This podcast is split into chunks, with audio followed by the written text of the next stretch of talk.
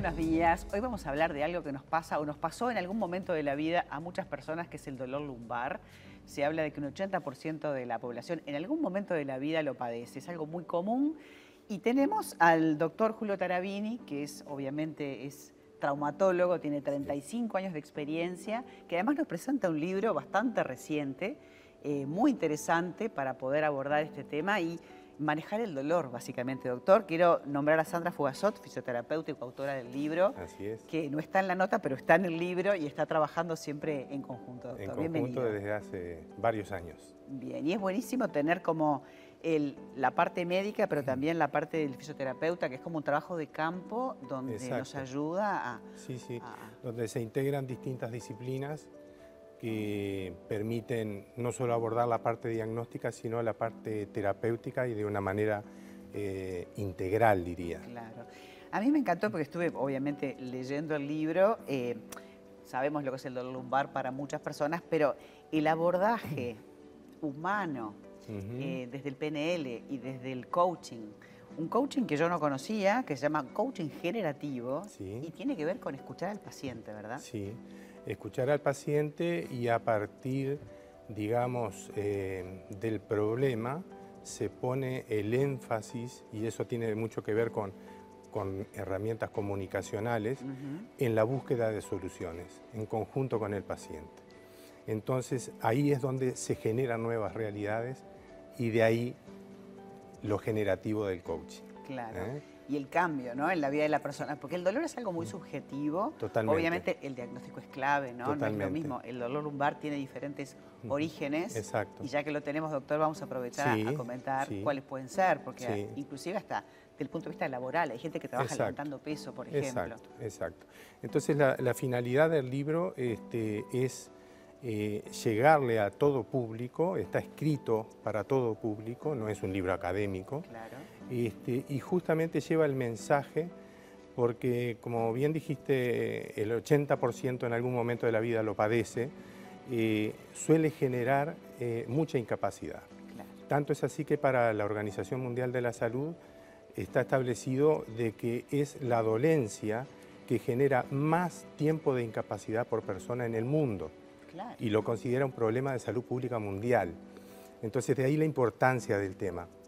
Entonces, Em, en cuanto a las causas, lo bueno es que la enorme mayoría de las causas son absolutamente benignas, son tratables, mejorables y si se quiere diagnosticables a corto plazo y digamos em, con obtención de mejorías con prontitud.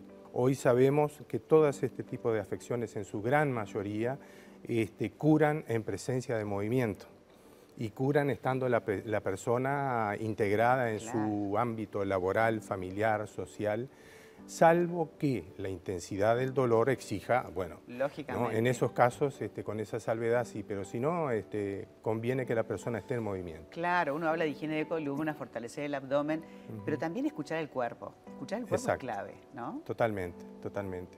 Cada vez que pasa una, una dolencia, como esta en particular, es decir, algo nos quiere decir.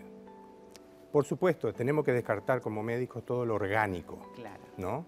Pero, muchas veces... Pero la interacción de lo médico con lo eh, holístico y con lo eh, espiritual y con lo cómo me siento, cómo se siente el paciente. Porque hay gente que de repente tiene un dolor que aparentemente debería ser banal y sin embargo lo padece como algo tremendo. Exacto. Porque el umbral del dolor es algo tan subjetivo, doctor, ¿no? Y eso, y eso vale para todo tipo de dolor, ¿no? Entonces, este, como diría, todos tenemos algún tipo de problema. El asunto es cómo esos problemas nos afectan y cómo nosotros lo podemos manejar. Entonces de ahí la importancia de utilizar determinados recursos, diría, neurolingüísticos de comunicación que permiten a la, persona, porque a veces ¿qué pasa? Tengo una rabieta, me empezó a doler, o tengo un dolor, eh, lo interpreto como qué me estará pasando, miedos, eh, incertidumbre. Entonces, un problemita así me significa no, y en el libro un problema enorme. Entonces son mitos, ¿no? Exacto. Que son los típicos que el paciente se dice. Entonces, a veces basta un pequeño recurso lingüístico como hacer una preguntita y la persona ya se centra y ve su problema con más realismo y con mayor precisión. Justamente el utilizar estos recursos comunicacionales permite este, que nuestro interlocutor, nuestro paciente, se sienta realmente atendido y se diga, yo soy alguien. Claro. ¿no? Y además se Entonces, sienta continentado, ¿no? Por continentado, el médico y comprendido. continentado, comprendido y además este, eh, acompañado, Claro. ¿no? acompañado en su proceso de solución a su problema. Doctor, me encantó eh, tenerlo acá con nosotros. Fue un gusto para mí Eh, un beso a Sandra y además, bueno, para hablar de específicamente de dolores, patología y todo lo que tiene el libro vale la pena, el libro está a disposición. Está a No nos metimos a hablar de la parte técnica, si es lumbago, si es lumbalgia, sí, si es el sí. nervio, porque lo que queríamos hablar es del aspecto concepto, humano exacto, y este eso. concepto que a lo largo de, sí. de- de- de recabar Sí. en esos 35 años este, realmente genera una mejoría en el paciente. totalmente. Muy amable, doctor. Muchas gracias.